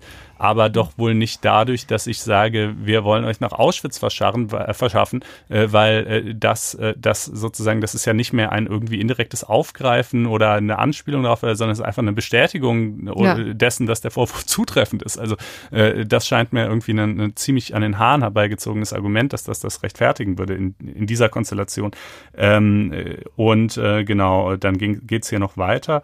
Ähm, er hat dann argumentiert, der Text lasse sich auch so verstehen, äh, dass die Vernichtung der JG halt im übertragenen politischen Sinn gemeint sei. Na gut, das kann ja vielleicht noch so sein. Das Wort Auschwitz sei inhaltlich im Sinne einer Metapher nicht wesentlich anders verwendet worden als das Wort Waterloo, äh, das als sinnbildliche Bezeichnung einer vernichtenden Niederlage geläufig sei. Ähm, das ist ja wirklich echt absurd. Ist, ist, ist schon stark, ne? Ähm, und also äh, es, es geht noch lange weiter. Ne? Es gab noch, es gab noch mehrere äh, vergleichbare Fälle. Ein, ähm, ich glaube, war es ein AfD. Und ja. Gibt es den noch? Ja, ähm, komme ich sofort dazu. Ich muss noch, zwei müssen noch sein. Ein AfD-Landtagsabgeordneter, der Afros als Urmenschen bezeichnet hat, die in eine Zivilisation hineingezwungen wurden, sagt Tschechner gar kein Problem. Das ist weder beschimpfend noch böswillig verächtlich machend. Im Gegenteil, äh, eine wertende Äußerung zur menschlichen Kultur und Zivilisationsgeschichte. Geschichte. Ähm, äh, das ist echt einfach unfassbar. Und der durfte so schalten und walten. Ähm, oder auch. Ja, quasi. also man, ich möchte relativierend einfügen, dass es ja tatsächlich bei den Äußerungsdelikten mitunter schon so ist, dass Dinge erlaubt sind, die die Grenzen des guten Geschmacks weit überschreiten. Das äh, treffendste Beispiel äh, dafür finde ich immer die Bezeichnung von Alice Weidel als Nazischlampe, wo man irgendwie auch echt äh, auf Anhieb meinen sollte, ja Moment, das ist ja aber wohl auch eine Beleidigung und was äh, eben sozusagen als von der Meinungsfreiheit gedeckt durchging. Deshalb nicht alles, wo man beim ersten Hören zusammenzuckt, ist dann am Ende des Tages tatsächlich strafbar.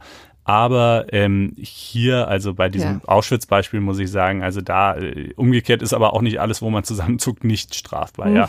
Äh, und äh, offenbar, also es gibt ein, auch einen sehr ausführlich recherchierten Text dazu von meiner Kollegin Marlene Grunert auf FAZ Einspruch. Den packen wir euch in die Show Notes und den könnt ihr am besten lesen, indem ihr euch ein Abo unter faz.net-einspruch testen klickt. Äh, da finden sich also noch etliche weitere Beispiele dieser Art und umgekehrt eben eines sehr rigorosen Vorgehens dann äh, gegen äh, Leute, die eben politisch links standen. Ja, also wenn man wenigstens noch sagen könnte, der ist irgendwie hm. generell total zurückhaltend in seinem Vorgehen, aber so scheint es halt gerade nicht zu sein. Ähm, und äh, ein, ein äh, oder inzwischen sogar mehrere ähm, äh, Studienfreunde äh, haben sich zu Wort gemeldet. Äh, der eine wusste zu berichten, dass äh, er sich damals angeblich als Kaisertreuer bezeichnet habe, äh, im Stil der 30er Jahre gekleidet, Kautabak gekaut und Wagner-Opern gepfiffen. Gut, das ist jetzt alles eher skurril als strafbar, ja, aber, ähm, aber es weist natürlich irgendwie auch in eine bestimmte Richtung. Und ähm, äh, ja, jetzt mal zu der rechtlichen Verortung dessen, ja. was der Mann da eigentlich gemacht hat. Ne? Also was, was ist das irgendwie? Was fangen wir damit an? Gar nicht so leicht zu beantworten beantworten. Also was man auf jeden Fall machen kann, sind, würde ich mal behaupten, sind disziplinarische Maßnahmen. Ist jetzt auch mhm. so, dass er offenbar wohl auch äh, im Einvernehmen äh, erstmal, ähm, ich glaube, wie ist es nochmal genau? Nee, aber in eine andere Abteilung versetzt wird, ist, glaube ich, noch nicht endgültig entschieden, fände ich aber sehr naheliegend, denn er war halt in der Abteilung für politische Straftaten. Ich weiß nicht, ob das so die man beste könnte, Abteilung für ihn ist. Man könnte äh, ihn noch einfach entfernen. Das wäre jetzt mein erster Impuls. Ja, das wäre halt das die Frage. So? Naja, das müsste, ich glaube, da, das, das kann man, glaube ich, an dieser Stelle nicht abschließend beantworten. Da müsste man halt wirklich mal sein komplettes Dezernat prüfen, sich jeden Fall einzeln anschauen und gucken, ähm, äh, äh, wie es ist. Ne? Also äh, es kann natürlich auch sein, dass jetzt quasi irgendwie die drei bis fünf besonders haarsträubenden Fälle öffentlich geworden sind und denen stehen ganz viele andere gegenüber, dass es nicht so ist. Bezweifle ich, aber just saying, also da würde ich, ähm, das würde ich einfach nicht abschließend hm. äh, jetzt kommentieren wollen. Ähm, aber da wird man sich sicherlich innerhalb der Behörde Gedanken machen und das dürfte auch das sein, was am ehesten irgendwie möglich ist. Strafbar gemacht, tja, Ähm, ich meine, es gibt natürlich den, den 344 StGB Verfolgung Unschuldiger, das äh, vor, sagt das Zentrum für politische Schönheit jetzt auch, dass doch deshalb jetzt gegen diesen Staatsanwalt ermittelt werden müsse und sie haben auch Anzeige dahingehend erstattet, äh, setzt aber voraus, dass man absichtlich oder wissentlich einen Unschuldigen verfolgt. Also ähm, ja. Äh, ja, das ist Hätten halt. wir. Ja, Check, würde ich sagen. kann man drüber nachdenken. Ne? Also ist halt in der Praxis dann die Frage, ob man sagt, naja, er hatte sozusagen Verdachtsmomente, die waren zwar sehr dünn und haben sich nicht bestätigt, aber, ähm, äh, aber, aber die hatte er eben sozusagen, deshalb war es nicht absichtlich oder wissentlich, äh, oder ob man halt tatsächlich, auch das würde, ich, ich würde sagen, bei Einleitung der Ermittlungen eher nein, aber bei Aufrechterhaltung der Ermittlungen über 16 Monate, ja, kann Ja. man eventuell drüber nachdenken. Ne? Ähm, äh, Dito auch äh, Rechtsbeugung, ne? auch da ist die, ist die Latte halt ausgesprochen hoch, auch nachvollziehbarerweise irgendwie, ne? denn als, als Richter oder Staatsanwalt könntest du deinen Job ja nicht machen, äh, wenn dir jedes Mal, wo du nur in Anführungsstrichen einen Anwendungsfehler äh, des Rechts begehst, dir gleich deinerseits eine Anklage wegen Rechtsbeugung drohen würde, sondern was gefordert wird, ist eben eine bewusste und schwerwiegende äh, Entfernung ähm, äh, von, also die eine, eine, eine Rechtsanwendung, die nicht nur eine Mindermeinung ist oder abwegig, sondern unvertretbar und sozusagen ein, und einen bewussten und schwerwiegenden Bruch äh, mit dem darstellt, wie es eigentlich richtig wäre. Ob sein Verhalten tatsächlich diese Schwelle nimmt, tja, auch das wird man sehen müssen. Ne? Also würde ich jetzt auf Anhieb schreit es mich jetzt nicht an, aber es kann durchaus sein. Äh, und äh, ich denke, in der Sache ist äh, das letzte Lied noch nicht gesungen. Ähm, da werden wir, glaube ich, nochmal. Äh Ach ja, übrigens für äh, diejenigen Hörer, die sich erinnern, wir hatten schon mal einen Fall von diesem Tschechner, ähm, Ah. äh, ohne es zu wissen. Also da, da sagte der mir als Person noch nichts. Äh, Folge 40. Ähm, da war es, glaube ich, der AStA oder sonst irgendeine Ver- Studentenvereinigung an der Uni, die dann von jemand mit den Worten fickt euch ähm, äh, äh, und noch diversen Ja. weiteren äh, beleidigt Ja. wurde. Und, äh, äh, und dann hat der Tschechner eben dieses, also und dieser Beleidiger, der kam offensichtlich auch aus der rechten Ecke, ja, und der Tschechner hat irgendwie das Verfahren geführt äh, und hat es eingestellt und dann äh, mit so absurden Ausführungen de, des, des Inhalts, ja, ficken in seiner ursprünglichen Wortbedeutung, äh, würde ja ein schnelles Reiben äh, bedeuten und so äh, und also hat halt dann irgendwie ausführlich dargelegt, äh, warum das keine Beleidigung sein soll. Das hat es auch in dieser Tiere-Sendung Extra 3 geschafft damals und auch in unserem Podcast, Folge Nummer 40, wie gesagt, für alle, die es nochmal hören wollen. Ähm, ja, also äh, kein unbeschriebenes Blatt und äh, wohl auch nicht das letzte Mal, dass äh, wir ihn hier irgendwie thematisieren werden. Ja, jetzt kommen wir zum Bundesgerichtshof mit einer sehr lebensnahen Entscheidung. Es ging nämlich um einen wirklich tragischen Fall, der sich während eines Sportunterrichtes ereignete. Ja, genau. In der Schulsport, äh, 18 Jahre alter Schüler. Äh, Im Jahr 2013 war das inzwischen schon. Der ist fünf Minuten nach Beginn des Sportunterrichts zusammengebrochen, ohnmächtig geworden. Gut, das kann ja mal passieren, dass einem irgendwie der Kreislauf irgendwie absackt, aber äh, es hat auch seine Atmung ausgesetzt. Hm. Das ist eigentlich ähm, normalerweise nicht der Fall. Ist auch, ich weiß nicht, ob es jemals so vollständig aufgeklärt wurde, warum äh, das passiert ist, aber es war jedenfalls so. Und dann ähm, hat die Lehrerin offensichtlich den Notruf halt gerufen. Die kamen auch relativ schnell innerhalb von acht Minuten. Äh, und in der Zwischenzeit hatte man den Jungen in die stabile Seitenlage gebracht, aber es hatte ihn niemand beatmet. Hm. Und äh, acht Minuten ist zwar schnell, aber halt auch wieder nicht schnell, wenn du die ganze Zeit keine Luft bekommst. Und er hatte halt dann in der Folge einen schweren Hirnschaden durch Hm. den Sauerstoffmangel, hat es zwar überlebt, aber eben schwer geschädigt. Und ähm, die äh, Eltern klagen nun auf Schadensersatz oder schon seit einer ganzen Weile auf Schadensersatz. Ähm, und äh, haben nun vor dem Bundesgerichtshof ja nicht endgültig Recht bekommen, aber zumindest äh, nachdem sie in der Vorinstanz unterlegen waren, äh, die Chance, dass sie noch Recht bekommen könnten. Äh, in der Vorinstanz waren sie gescheitert, weil es gehießen hatte, es sei nicht ermittelbar, ob die Atmung vielleicht erst kurz vor Eintreffen der Rettungskräfte ausgesetzt hätte, so dass es auch nichts gebracht hätte, wenn die Lehrerin ihn beatmet hätte. Ähm, und äh, somit sei also die Kausalität zwischen dem, zwischen dem Pflichtverstoß, dass sie ihn nicht beatmet hat, und dem Schaden, dass, dass sein Hirn mit Sauerstoff unterversorgt wurde, nicht nachgewiesen. Und äh, zu dieser Frage wurde aber auch kein Sachverständiger gehört, weil das durch einen Sachverständigen sich sowieso nicht ermitteln ließe, angeblich mhm. so die Vorinstanz. Und da hat der BGH halt jetzt, finde ich, also zumindest, ich bin jetzt kein medizinischer Fachmann, aber mir scheint das nicht so selbstverständlich, dass ein Sachverständiger dazu auf keinen Fall irgendwas wird sagen können. Ähm, er hat es eben zurückverwiesen mit der Anordnung, dass ein Sachverständiger gehört werden muss. Äh, das wäre bis zu diesem Punkt jetzt alles noch eine ziemliche Einzelfallgeschichte, aber äh, er, der BGH hat dann eben gleich auch noch so ein paar weitere Hinweise äh, erteilt quasi für, für den weiteren Lauf des Verfahrens. Ähm, und zwar hat er gesagt, also zum einen äh, zwischen, äh, zwischen dem Pflichtverstoß, dass sie nicht, also das, das war unstreitig so, ja, dass sie ihn hätte beatmen müssen, das war quasi, haben die Gerichte so gesehen, ja, aber zwischen diesem Pflichtverstoß und dem Schaden könne die Kausalität nicht einfach vermutet werden, anders als zum Beispiel im Arzthaftungsrecht. Ne? Mhm. Wenn der Arzt einen Behandlungsfehler macht, dann wird ja quasi vermutet, dass der auch äh, zu dem Schaden geführt hat. Das könne man hier aber nicht so sehen. Das gilt übrigens auch nicht nur für Ärzte, sondern zum Beispiel auch für äh, generell für Leute, die in erster Linie damit betraut sind, quasi sich um das körperliche äh, Wohlergehen anderer zu kümmern. Also zum Beispiel auch Bademeister, hm. wo man es jetzt vielleicht nicht auf Anhieb denkt, aber doch, deren Job ist halt schon primär, dass da keiner ertrinkt und wenn die was falsch machen und dann Schaden entsteht, wird die Kausalität auch vermutet.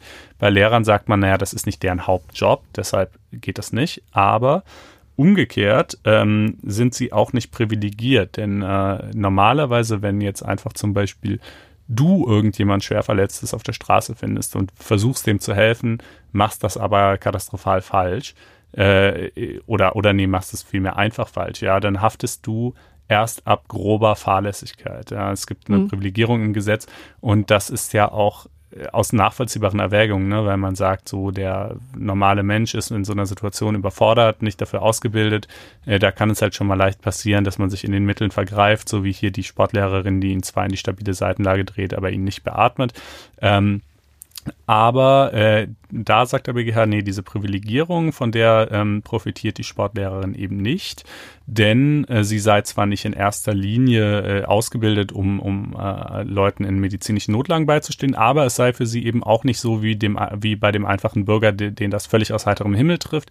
Es sei schließlich schon so, dass man als Lehrer, zumal als Sportlehrer, äh, durchaus seinen Schüler immer wieder auch mal in Notlagen beistehen müsste. Das ist ja, auch eine verpflichtende. Ganz erschreckend oft, ehrlich gesagt, so oft, wie die sich ja? was tun. Ja, es gibt offenbar auch eine verpflichtende Erste-Hilfe-Ausbildung mhm. für die. Äh, und das fand ich auch noch ein ganz interessantes Argument. Gerade der Sportunterricht würde ja auch mit etwas gesteigerten Gefahren für das körperliche Wohl der Schüler einhergehen. Und es wäre äh, nicht hinzunehmen, wenn der Staat einerseits die Schüler zur Teilnahme am Sportunterricht verpflichtet, andererseits aber die Haftungsmaß, die Haftung der Lehrer, wenn die es dann quasi verbocken auf grobe Fahrlässigkeit und somit auf sehr seltene Ausnahmefälle beschränkt.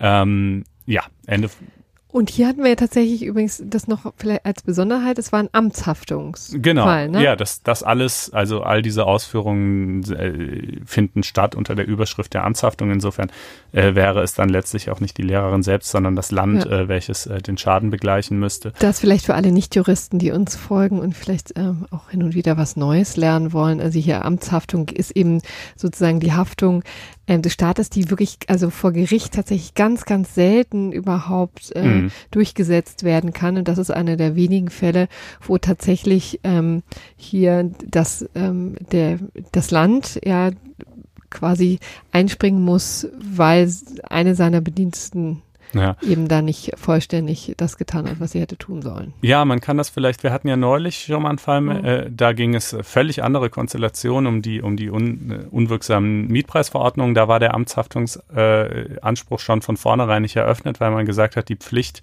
diese Verordnung quasi wirksam zu erlassen, die ist nicht hinreichend spezifiziert auf einen bestimmten Kreis von Personen, die davon profitieren sollen. Das ist hier halt anders. Die Pflicht der Sportlehrerin äh, ihren Schülern beizustehen, ist schon hinreichend konkretisiert, nämlich auf ihre Schüler. Ja, also davon sollen nicht irgendwelche anderen Schüler profitieren oder Erwachsene, sondern genau die Schüler, die bei dieser Lehrerin Sport haben. Das eröffnet quasi überhaupt erstmal den Amtshaftungsanspruch Und äh, dann ähm, muss man aber natürlich eben noch feststellen, ob äh, hier zum einen die Kausalität besteht zwischen dem Fehlverhalten und dem Schaden und zum anderen, ob es leicht oder fahrläss grob fahrlässig war, wobei der BGH da sagt, leichte Fahrlässigkeit würde in diesem Fall ausreichen. Mhm. Das alles äh, schreit für mich nach einer Examensklausur, muss ich sagen. Ähm, und ja. Und es schreit danach seinen äh, Erste-Hilfe-Kurs wieder auf. Das ist auch eine gute. Idee. Ja, auf jeden Fall. Denn ganz ehrlich, mit 18, da waren wahrscheinlich auch viele dabei, die gerade ihren Führerschein gemacht haben. Mhm. Und da ist das ja alles noch ganz ja, frisch. Hätte man auch mal auf die Idee kommen können. Ja, tragisch. Ne? Stehen halt alle rum und, äh, und der Junge äh, erstickt da fast. Ähm, ja. ja. Wir kommen jetzt zu zwei gerechten Urteilen und ehrlich gesagt ist auch das erste gerechte Urteil ein tragischer Fall. Es tut mir leid, soweit hatten wir nicht gedacht.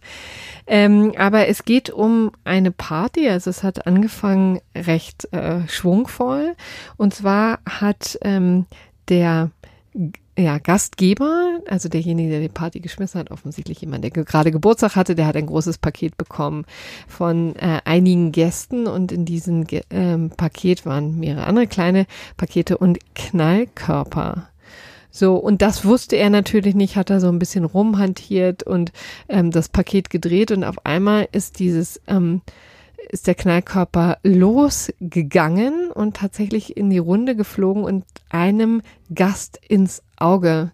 Und daraufhin ist der arme Mann erblindet und hat den Gastgeber, also derjenigen, der das äh, Geschenk bekommen hat, tatsächlich verklagt auf Schadensersatz 823 BGB, ähm, weil er eben gesagt hatte, ähm, der ähm, der Gastgeber, der Beschenkte, hätte sorgfältiger mit seinen Geschenken umgehen sollen, als er sie auspackte. Ja, damit rechnet man ja, dass ja, er hätte. Richtig, und es entbrannte übrigens ein Streit vor Gericht, ja, inwieweit der ähm, Beschenkte dann tatsächlich fahrlässig gehandelt hat, weil es gab eben, stand auf diesem Knaller eben relativ groß drauf, ähm, ne, dass ein Knaller ist und dass er für innen nicht geeignet ist und dass man aufpassen soll und so weiter und so fort. Und das alles hatte er nicht gesehen, so sagte er. Und da gab es eben vor ähm, dem ähm, Gericht einen, einen ordentlichen Streit drüber. Und ähm, tatsächlich wurde dann die Klage aber abgewiesen ja, also er hatte eben auf äh, ein Schmerzensgeld von mindestens 30.000 Euro und Schadensersatz geklagt. Das wurde abgewiesen. Wir finden zu Recht, weil es eben tatsächlich nicht Aufgabe des Beschenkten sein kann, jedes Geschenk vor dem Aufmachen so zu prüfen, äh, ob es nicht tatsächlich sich um Knallkörper oder eine andere gefährliche äh, Substanz handelt. Ähm, ich äh, verschenke ja besonders äh, gerne irgendwie so Nitroglycerin oder, oder. genau. Na, also jedenfalls kann das nicht Aufgabe des Beschenkten Geschenken sein und das finden wir eben natürlich auch zutiefst recht. Also zu Recht. Es ist natürlich komplett absurd, das sei hier an dieser Stelle auch mal gesagt, äh, überhaupt Knallkörper zu verschenken in einem Geschenk, als ich weiß ja, also nicht, jedenfalls wozu, nicht so, dass sie direkt absurd. explodieren. Nein, aber das, ich meine, das machst du nicht in ein Geschenk rein. Das ist schon irgendwie weird. Das ist ja. wirklich total abstrus. Also, ehrlich gesagt, Unnötig. auch nicht mal drauf. Also, ja. also ich weiß einfach nicht, worauf Leute einfach kommen. Ja, also man hätte sich übrigens ja auch noch vorstellen können, dass der so Getroffene, und das ist natürlich echt auch ein schwerer Schicksalsschlag, dann vielleicht den verklagt, der es geschenkt hat. Aber nein, so war die Konstellation nicht. Sondern den Beschenkten. Aber das Oberlandesgericht Köln, Koblenz, Entschuldigung, hat jetzt eben das klargestellt, dass ein Beschenkter nicht damit rechnen muss, dass die Bude hochfliegt. Alright. Finde ich einleuchtend. Ja. Zweites gerechtes Urteil und damit dann auch das letzte in dieser Sendung stammt aus England. Ähm, London nämlich, dort wurde eine Anwältin zu sechs Monaten Haft verurteilt. Äh, wie hat sie sich das eingehandelt? Indem sie in, auf einem Flug äh, der Airline Air India äh, offenbar ziemlich äh, randaliert hat. Ähm, sie ist da also um, ich glaube, vier oder fünf Uhr morgens ging der Flug. Es wurde dann eine Stunde später Frühstück serviert. Äh, bis dahin hatte sie sich schon, sie flog Business Class, äh, bis dahin hatte sie sich schon die ersten drei Flaschen Rotwein bringen lassen. Und äh, Wahnsinn. Also allerdings, allerdings Flaschen, sind ja. diese Flugzeugflächen, ne? also ist nicht ganz so viel, aber das ist dann vielleicht so eine äh, Flasche richtiger ja. Rotwein ungefähr. No, also no. Ja, immerhin. No. Doch, eine, ja. Und äh, dann wollte die Stewardess ihr offensichtlich keine vierte Flasche mehr geben. Ähm, wo ich jetzt auch, äh, einerseits denke ich natürlich auch ein bisschen, na ganz, also ehrlich gesagt, wenn ich Business Class fliege, dann bringt ihr mir hier so viele Flaschen Aber ehrlich Rotwein, gesagt, ich will. Die sich ja. erbricht dann? Ja, also es war wohl, also genau, es hing wohl mit ihrem Verhalten und ihrer Gesamtlage ja. zusammen. Wenn sie da jetzt cool und routiniert gesessen hätte, hätten sie ihr sicherlich auch noch eine vierte Flasche gebracht, aber sie war halt irgendwie schon. Naja, und dann ist sie, hat sie da also eine wirklich unglaublich, äh, mit, es ging los mit den Worten, I'm a fucking international lawyer. Ähm, nice. Ähm, äh, doch. Wissen äh, und, Sie nicht, wer ich bin? Das ist aber ein großer Satz. Genau, genau und ähm, äh, wurde dann aber wirklich äh, äh, hässlich. Also sie hat dann der der offenbar indischen äh, Flugbegleiterin mitten ins G äh, Gesicht gespuckt ähm, äh, und und äh, also eine Reihe von wirklich übelst rassistischen äh, Beleidigungen losgelassen, die ich jetzt hier nicht alle zitieren muss. Ähm, und es hatte auch dadurch noch so einen bizarren Einschlag, äh, dass diese Frau, ähm, die man offenbar auch kennen kann, äh, Menschenrechtsanwältin oh eigentlich aber ist. nicht die Frau von ähm, George Clooney. Nein, nein, nein, nein, die ist es nicht. Und äh, da wäre jetzt eine Welt zusammengebrochen.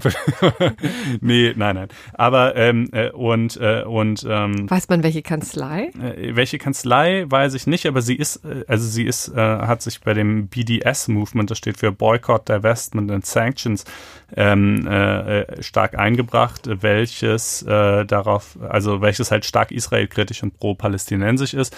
Äh, und Boycott, Divestment and Sanctions äh, soll sich eben auf äh, Israel wegen seiner Siedlungspolitik äh, beziehen und äh, hat dann eben so sinngemäß äh, auf dem Flugzeug ausgeführt, hier, wie undankbar ihr alle seid, was ja auch völlig absurd ist. Also was haben denn Inder mit Palästinensern zu tun? Eigentlich natürlich so ungefähr genau gar nichts, aber sie hat es dann halt so alles in einen Topf geworfen, Gott, so ein bisschen unglaublich, ja, also wahnsinnige Szene, naja, und ähm, das äh, dann sich noch eine Kippe angesteckt, um wieder runterzukommen. Äh, wirklich das volle Programm und äh, ja gut, das äh, wurde dann eben in Haft genommen, als sie gelandet also, sind. Jetzt können wir hier mal unsere äh, klugen Hörer Hörer einschalten. Also ein kleines Crowdsourcing-Projekt, das lässt sich doch bestimmt rausfinden, ob äh, wer diese Frau war.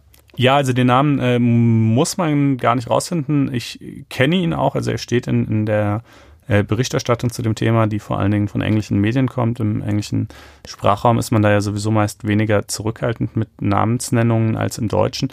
Äh, ich sag's jetzt hier nicht, aber ich sag mal, wer halbwegs Google bedienen kann, der wird's auch äh, ja. ohne größere Schwierigkeiten rausfinden können. Konstantin ist immer so diskret, dafür schätzen und lieben wir ihn. Gut. ähm, dann äh, soll es das gewesen sein, oder? Ja. Wir danken herzlich für die Aufmerksamkeit, freuen uns über Feedback. Das ihr hinterlassen könnt auf blogs.faz.net-einspruch ja. oder in der lila-weißen Apple Podcasts App. Und ja, genau. wir freuen, wir freuen uns, uns, immer über Sternchen, denn mhm. das ähm, stärkt uns. Absolut. Den Rücken. Auch gerne über Abos. Ja, wer übrigens einfach nur dieses, diesen Podcast unterstützen äh, möchte, kann auch gerne ein Abo abschließen. Das kommt bei uns direkt an. Ja, so ist das. Also dafür am besten auf faz.net-einspruch testen gehen. Da könnt ihr es auch erstmal vier Wochen lang kostenlos ausprobieren, wie euch das so gefällt. Und ja, auch zu den Themen dieser Sendung werdet ihr wiederum noch eine Menge weiterführende Texte finden. Okay, Gut. dann bedanken wir uns herzlich für die Aufmerksamkeit und freuen uns auf nächste Woche. Ach, da bin ich übrigens nicht da, aber ich werde würdig vertreten von wieder mal Henrik Wiedewild. So ist es. Alright, bis dann. Bis dann. Ciao, ciao.